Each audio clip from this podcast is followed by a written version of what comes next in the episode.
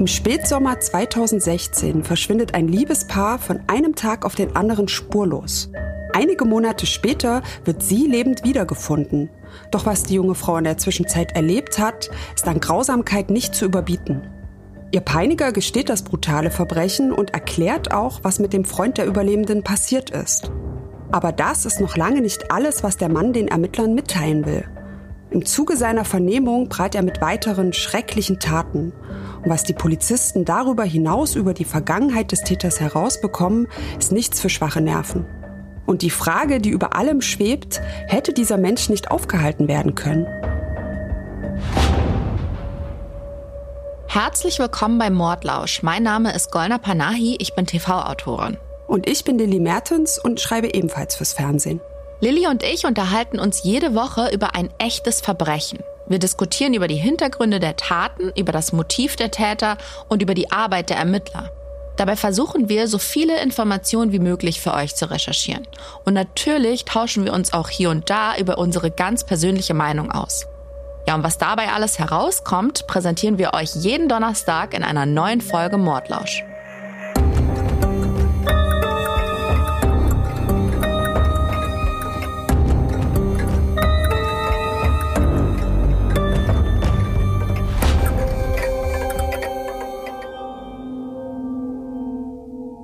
Wolf im Schafspelz ist jemand, der sich harmlos und unschuldig gibt, aber böse Absichten hat. Diese Redewendung kennt jeder von uns und hat sie bestimmt auch schon oft benutzt. Und über so einen Menschen sprechen wir heute. Einen Mann, der das Gefühl hat, die Welt würde ihm etwas schuldig sein. Einer, der seinen dunkelsten Trieben freien Lauf lässt und der es genießt, über seine schrecklichen Taten zu berichten. Ein Mann, der stolz darauf ist, böse zu sein. Vorab wieder eine Triggerwarnung. In unserer heutigen Folge geht es unter anderem um sexuelle Gewalt an Frauen und Mädchen. Wer sich mit diesen Themen nicht auseinandersetzen möchte oder kann, der oder dem empfehlen wir, die Folge zu überspringen. Aber jetzt erstmal ganz von vorn. Golna, wie geht die Geschichte los? Es ist der 3. September 2016, ein Samstag, und wir sind im US-Bundesstaat South Carolina. Und zwar genauer gesagt im Nordwesten von South Carolina in Spartanburg County. Vielleicht sagt euch Spartanburg ja was. BMW hat da nämlich sein einziges Werk in den USA. Allerdings hat der deutsche Autohersteller mit unserer Geschichte heute nichts zu tun. An diesem 3. September jedenfalls beschließt Joanne Carver bei der Hausverwalterin ihres Sohnes anzurufen. Charlie, so heißt ihr Sohn, hat sich seit mehreren Tagen nicht bei seinen Eltern gemeldet und es sieht ihm eigentlich nicht ähnlich. Er hat sowohl zu seiner Mutter als auch zu seinem Vater ein sehr enges und vertrauensvolles Verhältnis, auch wenn die Eltern schon lange getrennt sind. Sein Vater Chuck hat ihn tagelang nicht erreichen können, woraufhin der bei seiner Ex-Frau Joanne anruft und fragt, ob sie denn weiß, was los ist. Joanne hat Charlie mehrere Nachrichten geschickt, aber er hat auf keine geantwortet. Und genau aus diesem Grund bittet Joanne dann die Hausverwalterin von Charlie mal nachzusehen, ob denn alles in Ordnung ist. Das macht die Frau dann auch. Sie geht zur Wohneinheit, die Charlie mit seiner Freundin Kayla gemietet hat. Sie klopft an die Tür, aber es reagiert niemand. Dann schließt sie die Tür mit ihrem Zweitschlüssel auf, betritt die Wohnung und da kommt ihr der Hund von Charlie und Kayla entgegen. Scheinbar ist das Tier schon seit einigen Tagen ohne Futter und Wasser allein zu Haus. Abgesehen vom Hund wirkt die Wohnung verlassen. Und auch bei der Arbeit hat sich Charlie Carver schon seit mehreren Tagen nicht blicken lassen. Was wirklich seltsam ist, denn wer informiert denn nicht seinen Arbeitgeber, wenn er mal ein paar Tage frei haben will oder krank ist? Und auch die Eltern finden das ungewöhnlich, denn ihnen hat er auch nicht Bescheid gesagt. Deswegen sind die Eltern jetzt berechtigterweise besorgt und Charlies Mutter Joanne gibt dann noch am selben Tag, also am 3. September 2016, eine Vermisstenanzeige auf. Der damalige Ermittler Bradley Whitfield geht zunächst davon aus, dass das Paar heimlich verreist ist und niemandem davon erzählt hat. Denn laut Statistik verschwinden die meisten erwachsenen US-Amerikaner freiwillig. Bei uns in Deutschland ermittelt das BKA bei vermissten Erwachsenen nur dann, wenn ein Verdacht auf eine Notsituation besteht, also wenn das Leben der nicht auffindbaren Person bedroht ist. Ja, und ihr fragt euch natürlich zu Recht, woher man das wissen soll, beziehungsweise warum man das Gegenteil annehmen sollte, wenn jemand, den man kennt aus dem Nichts, in Anführungsstrichen untertaucht. Wenn ich zum Beispiel meinen Bruder nicht mehr erreichen könnte, ihn auch nicht zu Hause antreffe und auch sein Arbeitgeber von nichts weiß, gehe ich davon aus, dass ihm was passiert ist. Auf der Internetseite des Bundeskriminalamts steht aber, dass vermisste Personen sich häufig absichtlich aus ihrem Verwandten- und Bekanntenkreis entfernen. Ja, krass, habe ich auch nicht gewusst. Oder? Sollte das Bundeskriminalamt dann aber die Ermittlung aufnehmen, dann geht es um eine sogenannte Aufenthaltsermittlung. Wenn die Beamten die Person dann ausfindig machen können, werden nicht automatisch Freunde und Familie darüber in Kenntnis gesetzt. Der Erwachsene entscheidet, ob das BKA die Information weitergeben darf oder nicht. Bei Minderjährigen verhält sich das natürlich ganz anders. Alle unter 18 Jahren haben im Gegensatz zu Erwachsenen nicht das Recht, ihren Aufenthaltsort selbst zu bestimmen. Bei ihnen geht die Polizei immer davon aus, dass Leib und Leben gefährdet sind. Genau. Abgesehen von den Polizeibehörden gibt es noch sogenannte Suchdienste, die man mit der Ausfindigmachung von Verwandten beauftragen kann, wie zum Beispiel vom Deutschen Roten Kreuz oder auch von der Heilsarmee. Allerdings muss man auch da bestimmte Voraussetzungen erfüllen. Ich will hier jetzt auch gar nicht zu weit ausholen. Wir stellen euch auf jeden Fall den Link vom BKA in den Shownotes zur Verfügung. Da könnt ihr alles zum Thema Vermisstenfall in Deutschland detailliert nachlesen. In unserem Fall schaffen es die Familienmitglieder und Freunde von Charlie und Kayla, die Polizei davon zu überzeugen, dass das Leben der beiden in Gefahr ist. Und so beginnen die Detectives mit der Ermittlung. Dafür müssen die Beamten zuallererst mal wissen, wer die beiden überhaupt sind. Kayla Brown ist 30 Jahre alt, hat kurze braune Haare, helle Augen und trägt eine Brille. Sie wird als eine quirlige und lebensfrohe Person beschrieben. Sie stammt aus South Carolina und arbeitet auch in der Nähe von Spartanburg in einer Dialyseklinik. Nebenher verdient sie sich noch als Putzkraft etwas dazu. Und Kayla verliebt sich in den zwei Jahre älteren Charles Carver, der von allen nur Charlie genannt wird. Charlie ist ein großgewachsener Mann mit kurzen dunkelblonden Haaren, er trägt Brille und Bart und wird als freundlich und sehr hilfsbereit beschrieben. Er war auch schon mal verheiratet, aber die Ehe ging in die Brüche und auch die darauffolgende Scheidung war anstrengend und schwierig. Aber mit Kayla ist er jetzt überglücklich und freut sich auf ein gemeinsames Leben. Und so dauert es auch nicht lange, bis das junge Paar zusammenzieht. Als nächstes wollen die Ermittler nachvollziehen, was das Paar in den Tagen vor seinem Verschwinden gemacht hat. Dafür bitten sie die Angehörigen und Freunde von Kayla und Charlie zu einer Befragung ins Rathaus. Etwa 15 Personen nehmen in einem großen Saal Platz mit Abstand, damit sich niemand untereinander absprechen kann. Und dann sollen alle aufschreiben, wann sie das Paar zuletzt gesehen haben. Es werden auch Überwachungsvideos geprüft. Auf dem Videomaterial des Überwachungssystems von Charlies Arbeit sieht man, wie er am Dienstag zuvor, also am 30. August 2016, gegen 19.30 Uhr die Arbeit verlassen hat. Und dann stoßen die Ermittler in den sozialen Medien auf einen Post, der plötzlich Bewegung in den Fall bringt. Charlie Carvers Ex-Frau hat am 31. August dort folgenden Beitrag veröffentlicht. Ruhe in Frieden, geliebter Ehemann. Das war ein Tag, nachdem Charlie Carver zuletzt bei der Arbeit gesehen wurde. Und das macht sie jetzt natürlich verdächtig. Und wie?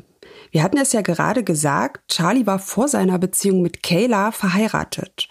Und zwar mit einer gewissen Nicole Nunez. Die Ehe war wohl ein absoluter Albtraum und Charlie hat seinen Eltern sogar erzählt, er und Kayla hätten das Gefühl, seine Ex würde sie verfolgen. Als er einmal nach Hause gekommen ist, saß Nicole einfach bei ihm in der Wohnung. Sie hatte irgendwoher von seiner neuen Beziehung erfahren und konnte aber nicht akzeptieren, dass es zwischen den beiden aus ist. Sie hat ihn damit konfrontiert und ihm Vorwürfe gemacht. Jetzt veröffentlicht diese Frau im Internet einen recht verdächtigen Beitrag, in dem sie sich von ihrem vermeintlich verstorbenen Ex-Mann verabschiedet. Es kann natürlich sein, dass sie sich im übertragenen Sinne von ihm verabschiedet hat, quasi als endgültiger Abschluss nach der gescheiterten Ehe. Aber das wäre ein ganz schöner Zufall. Ja, eben. Aber merkwürdige Zufälle kommen natürlich vor. Das stimmt auch wieder. Und dann, ein Monat später, Charlie und Kayla sind immer noch wie vom Erdboden verschluckt, kommt es zu einem ungewöhnlichen Vorfall. Eine Ermittlerin meldet sich bei Charlie Carvers Mobilfunkanbieter und will wissen, wo dessen Handy sich zuletzt eingeloggt hat. Die Mitarbeiterin der Telefongesellschaft wundert sich aber, weil diese Ermittlerin ihren eigenen Namen nicht richtig buchstabieren kann.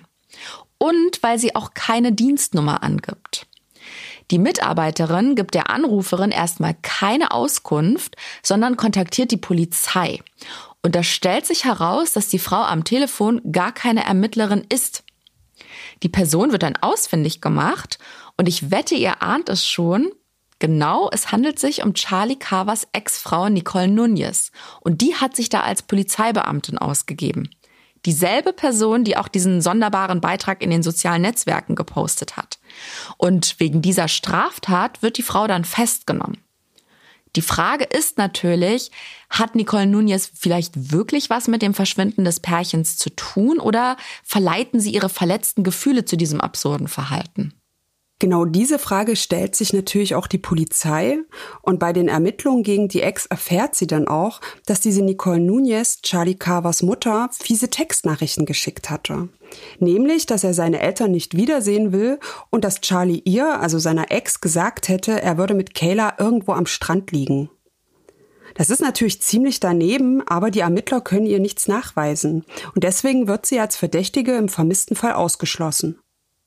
Ja, für die Eltern der Vermissten ist das natürlich eine fürchterliche Zeit. Die geliebten Kinder sind weg, man weiß nicht, was passiert ist, ob sie je wiederkommen. Ja, und die Mütter von Charlie und Kayla wenden sich dann einen Monat nach dem Verschwinden auch an die Medien und machen einen bewegenden Aufruf im Fernsehen. Ich glaube, dass sie in Gefahr sind. Wenn Kayla irgendwie die Möglichkeit dazu hätte, würde sie sich melden. Man kann nicht schlafen. Man will nicht essen, weil das Kind verletzt sein könnte. Oder tot. Das ist richtig herzzerreißend und man kann eigentlich nur hoffen, dass niemand in so eine schreckliche Lage gerät. Das Interesse der Medien flacht auch deswegen nicht ab, weil die Geschichte so unfassbar traurig ist. Auch Charlie Carvers Vater Chuck kann nicht hinnehmen, dass es gar keine Spur von seinem Sohn gibt. Die Ungewissheit quält ihn so sehr, dass er auf eigene Faust versucht, die Vermissten zu finden. Er fährt dafür stundenlang herum und sucht nach dem Auto seines Sohnes in Schluchten, in Flussbetten in der Umgebung, überall, wo ein Auto von der Fahrbahn hätte abkommen können. Er will sie finden, er will wissen, was ihnen widerfahren ist. Ist ja auch total verständlich. Ja, und mega traurig. Und er betet. Er betet, dass sie ihn finden, bevor er stirbt. Er will eben wenigstens wissen, was passiert ist. Aber er sagt heute selber, dass er, als es nach 45 Tagen immer noch keinen Hinweis gab, es irgendwie schon geahnt hat, dass er seinen Sohn nicht mehr wiedersehen wird. Ja, und dann gibt es einen ersten richtigen Durchbruch in dem Fall. Und zwar können die Ermittler die Mobilfunkdaten von Charlies und von Kaylas Handy auswerten. Damit lässt sich feststellen, wo sich die Handys der beiden als letztes eingeloggt haben. Und das war in einem Nachbarort. Und so fährt dann am 3. November 2016 ein Ermittlerteam zu einem Grundstück in der Nähe von Woodruff, Spartanburg County. Das 40 Hektar große Areal gehört einem Mann namens Todd Colehab, der damals ein sehr erfolgreicher Immobilienmakler in der Gegend ist. 40 Hektar sind umgerechnet übrigens 400.000 Quadratmeter, also gar nicht mal so klein. Genau. Und ein Teil des Teams fährt also zum Grundstück, um sich dort mal genauer umzusehen. Und der andere Teil fährt zum Besitzer des Grundstücks, zum Haus von Todd Colehab nach Moore. Der Ort ist nicht weit von dem Grundstück entfernt. Und die Beamten wollen sich mit dem Mann einfach mal unterhalten. Vielleicht weiß er ja was oder ihm ist irgendwas aufgefallen. Ja, und dort angekommen lässt Todd Colehab die Beamten auch in sein Haus. Der steht dann da im Eingangsbereich in Shorts und einem etwas zu kurz geratenen blauen T-Shirt. Coleb hat kurze dunkelblonde Haare, ist groß und recht korpulent und vor ihm sitzt beschützend sein Hund.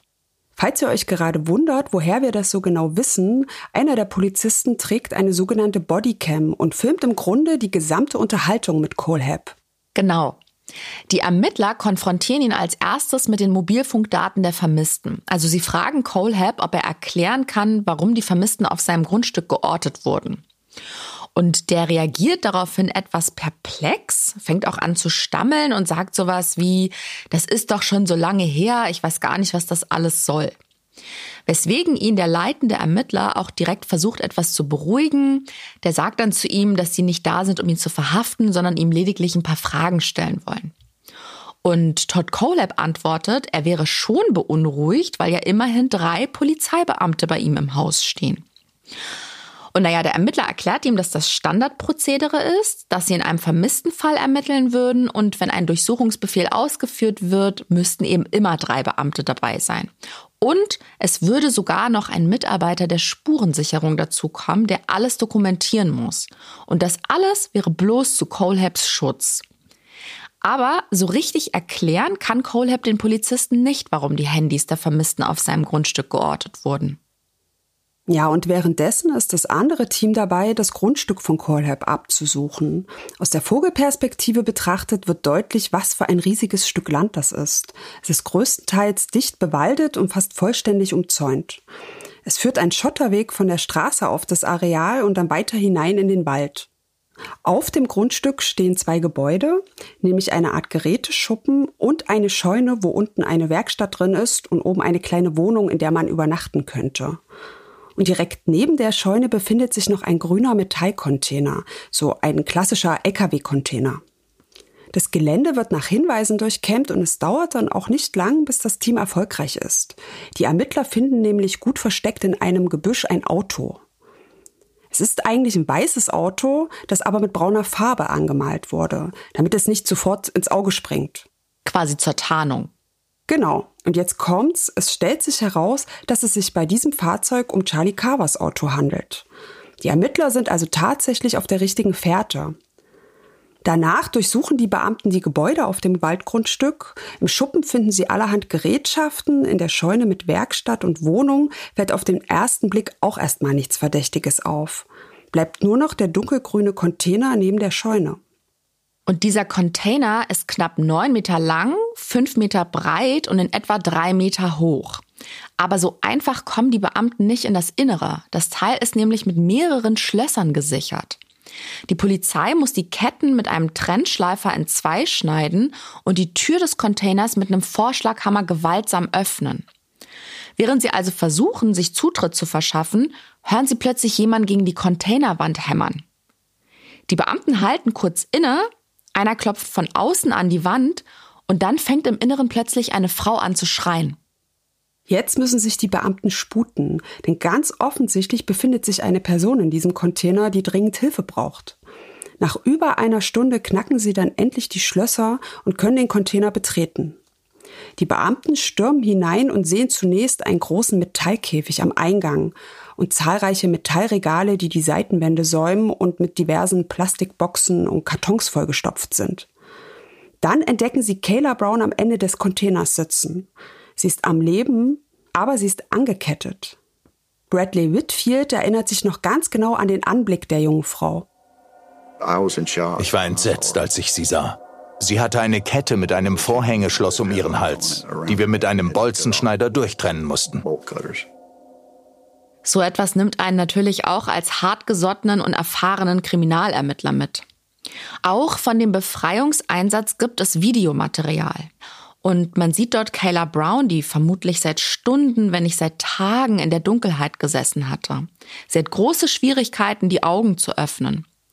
Die Einsatzkräfte entfernen sofort die Kette von ihrem Hals und noch währenddessen fragen die Beamten sie nach ihrem Freund, nach Charlie Carver.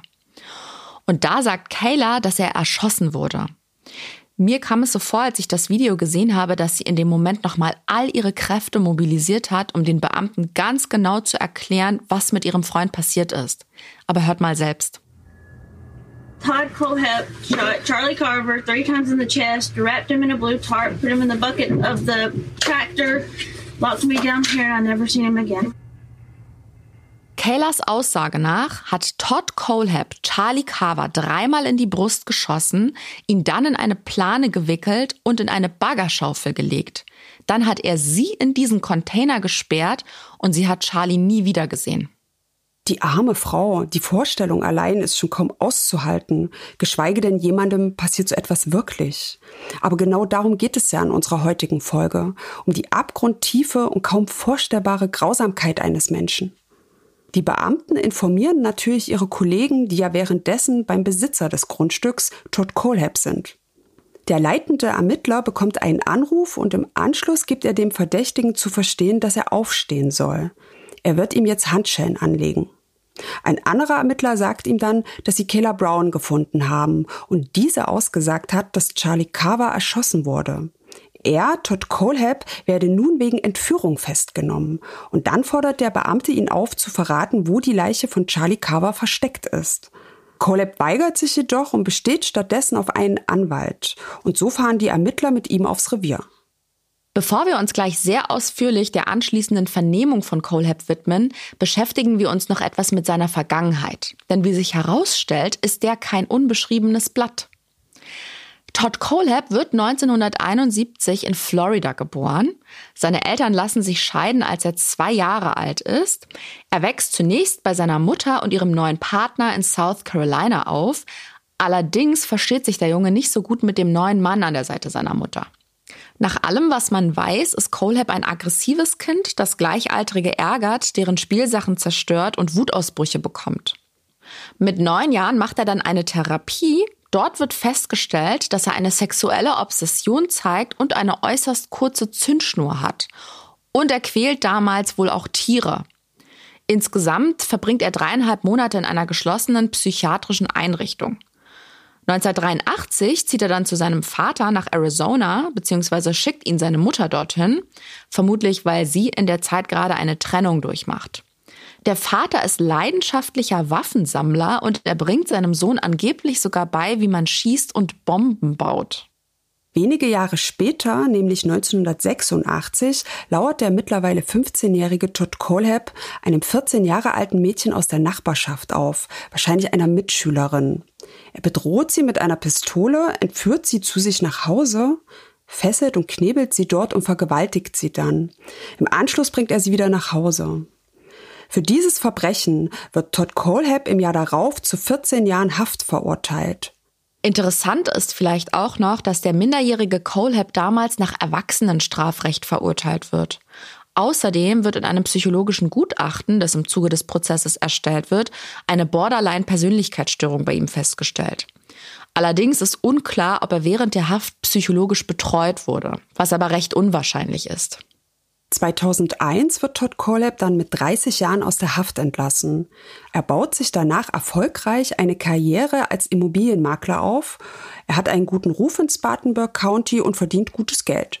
Und Kayla Brown arbeitet 2016 seit bereits einem Jahr für Todd Coleb als Reinigungskraft. Sie putzt Häuser, die er dann verkauft. Allerdings kennen sich die beiden schon etwas länger. Etwa 2010 hat Kayla ihn über einen gemeinsamen Bekannten kennengelernt. Das schildert sie den Ermittlern noch im Krankenwagen und dann erzählt sie, was ihr und ihrem Freund angetan wurde. Am 31. August 2016, also an dem Tag, an dem Kayla Brown und Charlie Carver verschwunden sind, ist das Paar bei Todd Colehab, um auf dem Grundstück etwas aufzuräumen. Colehab gibt den beiden Geräte und Utensilien und erklärt ihnen, was sie machen sollen, dann fährt er weg. Das Paar fängt mit der Arbeit an, also eigentlich erstmal alles unauffällig. Aber dann kommt Todd Colehab plötzlich zurück. Diesmal hat er eine Waffe dabei. Kayla Brown sagt aus, dass er aus dem Nichts dreimal auf Charlie schießt. Dann packt er Kayla von hinten, zerrt sie in den Container, fesselt sie an Händen und Füßen und knebelt sie. Danach setzt er sich auf einen Stuhl und entschuldigt sich dafür, dass er Charlie Carver umgebracht hat. Er fordert Kayla auf zu gehorchen, dann würde er ihr auch nichts tun. Und dann sagt er noch, er könne es kaum glauben, dass sie nichts von seiner Lust am Töten mitbekommen habe. Kayla sagt den Beamten, sie war ganz sicher, dass er sie auch umbringen würde. Stattdessen aber fängt Todd Coleb an, Charlies Leiche in eine blaue Plane zu wickeln, dann sperrt er den Container zu und lässt sie allein. Und die Tortur für die junge Frau ist hier aber noch nicht zu Ende. Von da an sucht Colehab den Container täglich auf, um sie zu vergewaltigen. Er bringt ihr Essen und Wasser und lässt sie manchmal auf dem Grundstück die Beine vertreten. Aber er hält sie im wahrsten Sinne des Wortes gefangen. Und das, wie er zu Kayla sagt, weil sie so schön wäre und seine Auserwählte sei. Er versucht ihr sogar einzureden, dass sie ja irgendwann das Stockholm-Syndrom bekäme und dann auch glücklich mit ihm sein würde. Was für ein krankes Monster. Kurze Erklärung, wenn ein Opfer während oder nach einer Geiselnahme oder Entführung für den Täter Sympathie oder Gefühle entwickelt, spricht man vom Stockholm-Syndrom. Wobei der Begriff missverständlich ist, weil es sich nicht um ein medizinisches Syndrom handelt, sondern vielmehr um eine unbeabsichtigte Anpassung des Verhaltens. Und er quält Kayla auch noch, indem er ihr das Grab ihres Freundes zeigt. Er führt sie an die Stelle, wo er Charlie Carver vergraben hat. Und er droht, sie ebenfalls zu töten und zu verscharren, wenn sie nicht mache, was er will. In der Zwischenzeit suchen die Ermittler das Grundstück von Todd Colab nochmal ab. Ein riesiges Waffenarsenal wird entdeckt und sichergestellt und schließlich finden sie auch die Stelle, wo Charlie Carvers Leiche liegt. Daneben ist bereits ein zweites Loch ausgehoben. Die Ermittler gehen deswegen davon aus, dass Colab vorgehabt hat, Kayla Brown bald zu ermorden. Bevor wir weitermachen, fasse ich noch mal kurz zusammen, was wir bisher wissen. Am 3. September 2016 gibt Joanne Carver eine Vermisstenanzeige auf, weil sie ihren Sohn Charlie und dessen Freundin Kayla seit Tagen nicht erreichen kann. Nach anfänglichem Verdacht, das Paar wäre untergetaucht, beginnt die Polizei jedoch zu ermitteln und stößt im Internet auf einen verdächtigen Post von Charlie Carvers Ex-Frau. Als die sich dann auch noch als Polizeibeamtin ausgibt, um von Carvers Telefongesellschaft Informationen zu erhalten, gerät die Frau ins Visier der Ermittler. Jedoch kann sie schnell wieder als Verdächtige ausgeschlossen werden. Die Mobilfunkdaten des vermissten Paares führen die Beamten schließlich zum Grundstück des Immobilienmaklers Todd Colehab. Der Makler selbst wird ebenfalls aufgesucht, doch der kann nicht erklären, weswegen die Handys der Vermissten sich auf seinem Grundstück eingeloggt haben sollten. Auf dem Grundstück selbst entdecken die Ermittler dann aber im Gebüsch das Auto der Vermissten. Und bei der Durchsuchung des Geländes wird Kayla Brown in einem LKW-Container gefunden. Sie sagt aus, dass ihr Freund von Todd Colab erschossen wurde. Sie hat er dann angekettet, eingesperrt und täglich aufgesucht, um sich sexuell an ihr zu vergehen. Das Gelände wird nochmals gründlich abgesucht, wobei die Beamten letztendlich die Leiche des ermordeten Charlie Carver finden. Colab wird verhaftet und aufs Revier gebracht, denn die Ermittler haben jetzt natürlich jede Menge Fragen an ihn. Ganz genau. Die Beamten konfrontieren ihn mit ihrem Fund, woraufhin der ein umfassendes Geständnis ablegt. Und in das hören wir jetzt mal rein. What made you shoot Charlie? Did he make you angry or did he do something? Also der Ermittler will wissen, warum Colehab Charlie erschossen hat, ob Charlie ihn wütend gemacht hätte oder irgendwas in der Art. Und darauf antwortet der, dass er nicht auf Charlie wütend war, sondern auf Kayla. Das wäre der Grund, warum er ihren Freund umgebracht habe. Dann erklären die Detectives ihm, wo sie die Leiche des Mannes gefunden haben. Sie beschreiben eine Lichtung auf Colabs Waldgrundstück und fragen ihn, ob er Charlie dort vergraben hätte. Das bestätigt Colab. Und er sagt außerdem, Charlie wäre nicht der Einzige. Und er würde jetzt mal ein paar Fälle aufklären. Denn vor etwa einem Jahr hätten zwei Personen versucht, ihn auszurauben und die hat er ebenfalls umgebracht. Ja, und wenn das stimmt, haben die Beamten einen Serienmörder vor sich sitzen. Richtig. Und es stimmt. Die Beamten beschließen, mit Colehab zurück zum Grundstück zu fahren und sich zeigen zu lassen, wo die beiden Leichen sich befinden. Der führt sie dann auch geradewegs zur Stelle, wo er die zwei, ebenfalls ein Paar, vergraben hat. Die Todesopfer werden im Anschluss als die Eheleute Megan und Johnny Coxey identifiziert. Megan Coxey ist 25, ihr Ehemann Johnny 29, als sie 2015 als vermisst gemeldet werden. Sie hat als Kellnerin gearbeitet und genauso wie Kayla die Häuser geputzt, die Todd Colehab zum Verkauf angeboten hat. Coleb erklärt im Verhör, dass er sie als Putzkraft engagiert hatte und ihr erlaubt hatte, ihren Mann mitzubringen. Er hat das Paar dann zum Grundstück gefahren, um Geräte zu holen. Dort hätte ihn dann Johnny Coxey mit einem Messer attackiert. Coleb hat ihn daraufhin erschossen. Megan Coxey hat er in den Container gesperrt. Er sagt, er wusste damals erstmal nicht, was er mit ihr machen sollte, aber konnte ja nicht riskieren, dass sie ihn verpfeift. Das Verhör wird fortgeführt und es kommen weitere Details ans Licht. Da hören wir auch gleich mal rein, denn ich finde, man merkt sehr gut, wie gerne Colehab von seinen Schreckenstaten berichtet. So with Megan, what made you decide to shoot her? I'll get to that. Okay. Uh, I wasn't gonna shoot her. Okay. I held her there for a couple days. How many days? Five or six. Also, der Ermittler fragt Colehab, warum er Megan erschossen hat. Und er antwortet darauf, dazu komme ich noch.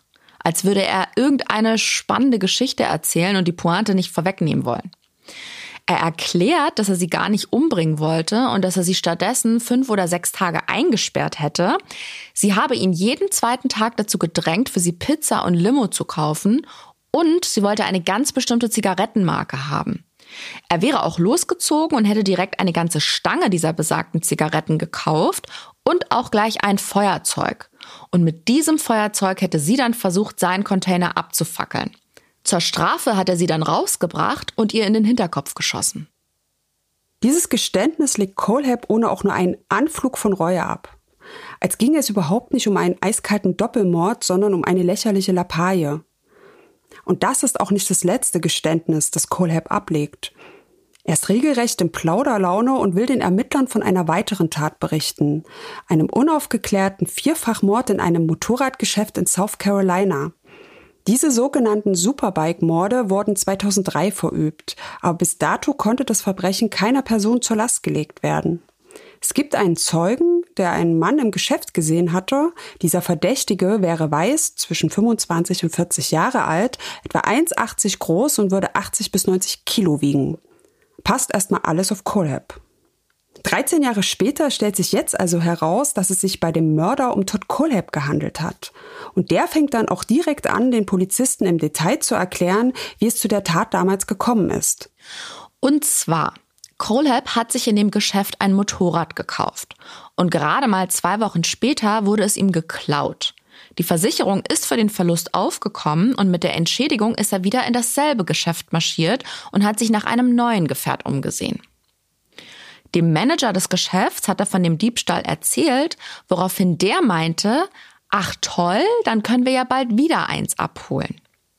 Todd Coleb hat diesen offensichtlichen Verkäuferwitz jedoch nicht als solchen interpretiert. Er erklärt den Ermittlern bei seiner Befragung, dass er in dem Moment davon ausgegangen ist, der Typ habe sein Motorrad geklaut oder klauen lassen. Irgendwann war er so besessen von diesem Gedanken, dass er richtig wütend wurde. Er kauft sich eine Pistole und sucht das Motorradgeschäft erneut auf. Er sagt den Beamten, dass er absichtlich am Nachmittag hingegangen ist, weil da meist nicht so viele Kunden im Laden sind.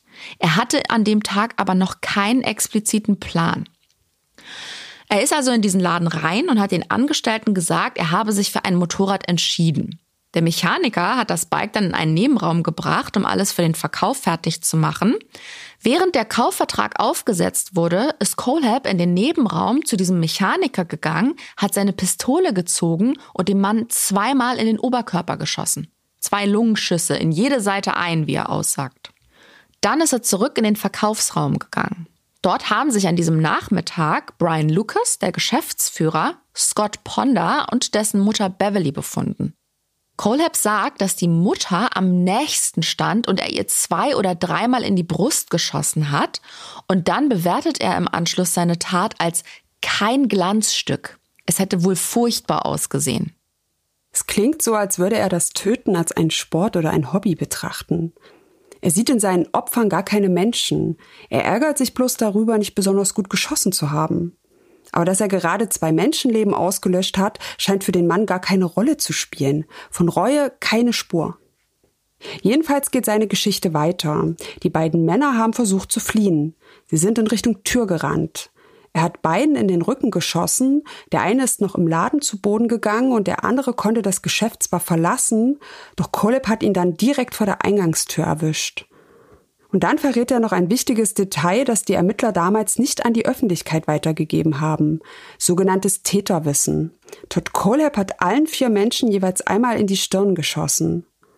Und damit ist den Ermittlern klar, dass sie hier wirklich den Täter vor sich sitzen haben. Nach der unmenschlichen Hinrichtung dieser vier Personen hat er seelenruhig seine Waffe gesichert, ist ins Auto gestiegen und nach Hause gefahren. Das ist dann jedenfalls vorerst das letzte Geständnis, das er ablegt. Todd Coleb wird natürlich wegen seiner Verbrechen angeklagt, wegen Mordes, wegen Entführung und wegen sexuellen Missbrauchs. Er bekennt sich am 26. Mai 2017 schuldig und entgeht so der Todesstrafe. Dafür ist er einen Deal eingegangen, dem auch die Angehörigen der Mordopfer zustimmen mussten. Und das ist denen nachvollziehbarerweise nicht leicht gefallen. Charlie Covers Vater hat später mal in einem Interview gesagt, dass er dem Mörder seines Sohnes schon den Tod gewünscht hat. Deshalb habe er auch gezögert. Er und seine Frau sind wohl die letzten gewesen, die dem Deal zugestimmt haben. Ich sag dir ganz ehrlich, ich wüsste nicht, ob ich das könnte. Ich glaube, von außen betrachtet kann man natürlich die Moralkeule schwingen und sich gegen die Todesstrafe aussprechen. Und ich bin mehr als froh darüber, dass diese Art der Bestrafung bei uns in Deutschland nicht zur Debatte steht. Wir haben uns in unserer Doppelfolge über Richard Glossop ja sehr ausführlich mit dem Thema auseinandergesetzt. Für alle, die die Folgen nicht gehört haben, es geht um einen Mann, der fälschlicherweise für den brutalen Auftragsmord an seinem Vorgesetzten zum Tode verurteilt wird. Selbst die Berufung kommt zum selben Urteil. Der Mann, der den Mord nachweislich begangen hat, hat lebenslänglich bekommen. Glossip aber sitzt in der Todeszelle, wurde schon dreimal fast hingerichtet und schwört bis heute, dass er nichts mit der Tat zu tun hat. Das ist ein unglaublicher Fall. Hört ihn euch unbedingt mal an. Das waren die Folgen 24 und 25, der Fall Richard Glossip. Zurück zu Todd Colehab. Der wird nämlich statt zum Tode aufgrund dieses Deals zu siebenmal lebenslänglich ohne Aussicht auf Bewährung verurteilt. Seine Haftstrafe sitzt er im South Carolina Department of Corrections ab und zwar bis zu seinem Tod. Leider endet unsere heutige Folge nicht mit seiner Verurteilung, sondern mit einem weiteren fürchterlichen Verbrechen. Dafür gehen wir noch mal einige Jahrzehnte zurück zum 9. November 1986. An diesem Samstag wird die junge Studentin Jill in der Nacht wach, als jemand sich über sie beugt und ihr den Mund zuhält. Der Mann drückt ihren Kopf mit aller Kraft in das Kissen, dreht sie auf den Bauch und fesselt ihre Hände hinter dem Rücken. Die 22-Jährige hat Todesangst. Der Täter vergewaltigt sie und flüstert ihr widerliche Sachen ins Ohr, fragt sie, ob ihr das gefällt. Als er fertig ist, warnt er sie, bloß nicht die Polizei zu rufen, und dann verschwindet er. Jill wartet ein paar Minuten und als sie sicher ist, dass er weg ist, wählt sie den Notruf. Bei ihrer Untersuchung werden keine Spermaspuren gefunden, vermutlich weil der Täter ein Kondom benutzt hat. Die Polizei erstellt einen Bericht und das war's. Danach meldet sich niemand mehr bei ihr, es wird in dem Fall nicht weiter ermittelt. Knapp zwei Wochen später vergewaltigt Todd Colehab eine 14 Jahre alte Mitschülerin und wird für das Verbrechen verurteilt. Das haben wir vorhin schon erwähnt. Jill wohnt damals nicht weit von Colhabs Opfer entfernt. Und jetzt wird's interessant, denn Jill hat eine Mitbewohnerin. Und die wurde eine Woche vor der Vergewaltigung nachts wach, weil plötzlich ein Mann in ihrem Zimmer stand. Er meinte, er hätte sich im Zimmer geirrt und ist dann gegangen. Die Mitbewohnerin war jetzt auch nicht sonderlich beunruhigt, weil der Eindringling noch jung war, ein Jugendlicher. Sie hat sich nicht bedroht gefühlt. Aber dann hat diese besagte Mitbewohnerin 30 Jahre später ein Foto von Todd Colehab im Teenageralter gesehen und ihn wiedererkannt. Und das alles deutet darauf hin, dass es sich bei dem Vergewaltiger von Jill ebenfalls um Todd Colehab handelt. Und welche Schlussfolgerung Jill daraus zieht, erzählt sie uns selbst. Looking back, wenn die Polizei damals schon eine Verbindung hergestellt hätte, wäre sie zu dem Schluss gekommen, dass dieser 15-Jährige ein Serienvergewaltiger ist und dass das mit seiner Mitschülerin kein Ausrutscher war. Vielleicht wäre er dann länger weggesperrt worden und all die Menschen, denen es schlimmer ergangen ist als mir, wären noch am Leben. Und das ist die Frage, die wir uns ja eingangs gestellt haben. Hätte man Todd Colehab aufhalten können? Hat Jill recht und die Polizei hätte viel eher schon merken müssen, mit was für einen Menschen sie es hier zu tun hat. Einem Mann, der aus purer Lust am Töten anderen fürchterliches Leid antut, überhaupt keine Reue verspürt und ganz im Gegenteil sogar das Gefühl hat, seine perversen Neigungen hätten eine Daseinsberechtigung. Aber dass da Menschen zurückbleiben, die mit dem Verlust ihrer Angehörigen leben müssen, das kommt Colehab scheinbar überhaupt nicht in den Sinn. Übrigens bestreitet Todd Colehab Jill vergewaltigt zu haben, er hat aber angedeutet, dass es noch andere Opfer geben würde. Die Familien und Freunde der sieben Mordopfer sind für immer durch ihr gemeinsames Schicksal miteinander verbunden. Einige von ihnen haben sich sogar angefreundet. Sie treffen sich regelmäßig und spenden sich gegenseitig Trost und helfen einander, mit dem Verlust zurechtzukommen, soweit das überhaupt möglich ist. Das mag das einzig Positive sein, von dem wir in unserer heutigen Podcast-Folge erzählen können. Und natürlich die Tatsache, dass zumindest Kayla Brown dem Tod entgehen konnte, weil sie rechtzeitig gefunden wurde. Die junge Frau wird insbesondere von den Angehörigen der anderen Mordopfer als Heldin betrachtet. Als die Person, die dem Treiben dieses kaltblütigen Mörders ein Ende bereitet und Todd Coleb hinter Gitter gebracht hat. Colab wird ja oft als der Killer von nebenan bezeichnet, ein Mann, der sein wahres Ich lange erfolgreich verbergen konnte. Nach außen hat er den beliebten und angesehenen Makler gemimt, aber hinter dieser Fassade steckt in Wirklichkeit ein Monster. All die Kunden, die sich Häuser von ihm haben zeigen lassen, hatten nicht die leiseste Ahnung davon, wen sie da vor sich haben. Wir haben vorhin so mehr oder weniger nebenbei erwähnt, dass bei Todd Coleb im Zuge des Prozesses 1987 eine Borderline-Persönlichkeitsstörung diagnostiziert wurde. Als ich das gelesen habe, war mein erster Gedanke, aha, dann besteht da ganz sicher ein Zusammenhang. Wenn man sich so wie wir häufig mit den Abgründen menschlichen Verhaltens auseinandersetzt, sucht man natürlich auch nach Erklärungen. Irgendwie müssen sich Mörder und Vergewaltiger doch vom Rest der Menschheit unterscheiden. Und ich habe auch tatsächlich in einer Arbeit gelesen, dass Personen mit einer Borderline-Persönlichkeitsstörung vermehrt im Bereich Sucht und Sexualität straffällig werden. Aber so einfach ist das wohl alles gar nicht. Zum einen habe ich gelernt, dass der Borderline-Typus laut ICD-10 eine von zwei Erscheinungsformen der emotional instabilen Persönlichkeitsstörung ist. ICD steht für Internationale Statistische Klassifikation der Krankheiten und verwandter Gesundheitsprobleme. Und das System wird stetig weiterentwickelt. Anhand des aktuellen ICD-10 können Psychiater und psychologische Psychotherapeutinnen eine Diagnose stellen und die ist wohl insbesondere bei der emotional instabilen Persönlichkeitsstörung gar nicht so einfach. Ja, und wenn das für ausgebildete Experten schon eine Herausforderung darstellt, dann sollten wir als Laien erst recht keine Ferndiagnose stellen. Die menschliche Psyche ist furchtbar spannend, insbesondere die von Verbrechern und Verbrecherinnen. Trotzdem können wir nicht wissen, ob Todd Colehab aufgrund einer Persönlichkeitsstörung Menschen eingesperrt, ermordet und vergewaltigt hat. Aber was wir wissen ist, dass er gefasst wurde, bevor er noch weitere Leben zerstören konnte. Und damit beenden wir unsere heutige Folge. Wie immer hoffen wir, dass euch unser Podcast gefällt und wenn dem so ist, dann erzählt euren Freundinnen, Nachbarn, Ärztinnen und Kollegen davon. Liked, abonniert und folgt uns und lasst auch gerne einen lieben Gruß da, wo immer das geht. Natürlich freuen wir uns auch über eine 5-Sterne-Bewertung bei Spotify und bei Apple, wo das sonst noch möglich ist. Alle Infos zu Mordlausch gibt es wie immer unter www.tlc.de slash podcast. Und für alle, die nicht genug von True Crime bekommen, haben wir heute wieder einen TV-Tipp für euch. In der True Crime-Serie American Detective Joe Kender ermittelt, geht es um aufsehenerregende US-Kriminalfälle. Der erfahrene Mordermittler Lieutenant Joe Kender präsentiert jede Woche ein komplexes Verbrechen, das den Ermittlern im Gedächtnis geblieben ist.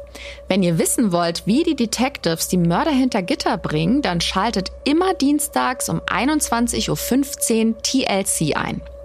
Und bevor ich es vergesse, nächste Woche machen wir erstmal eine kleine Osterpause und sind dann in zwei Wochen, also am 21.04. mit einer frischen Folge zurück. Worum geht's denn in unserem nächsten Fall, Lilly?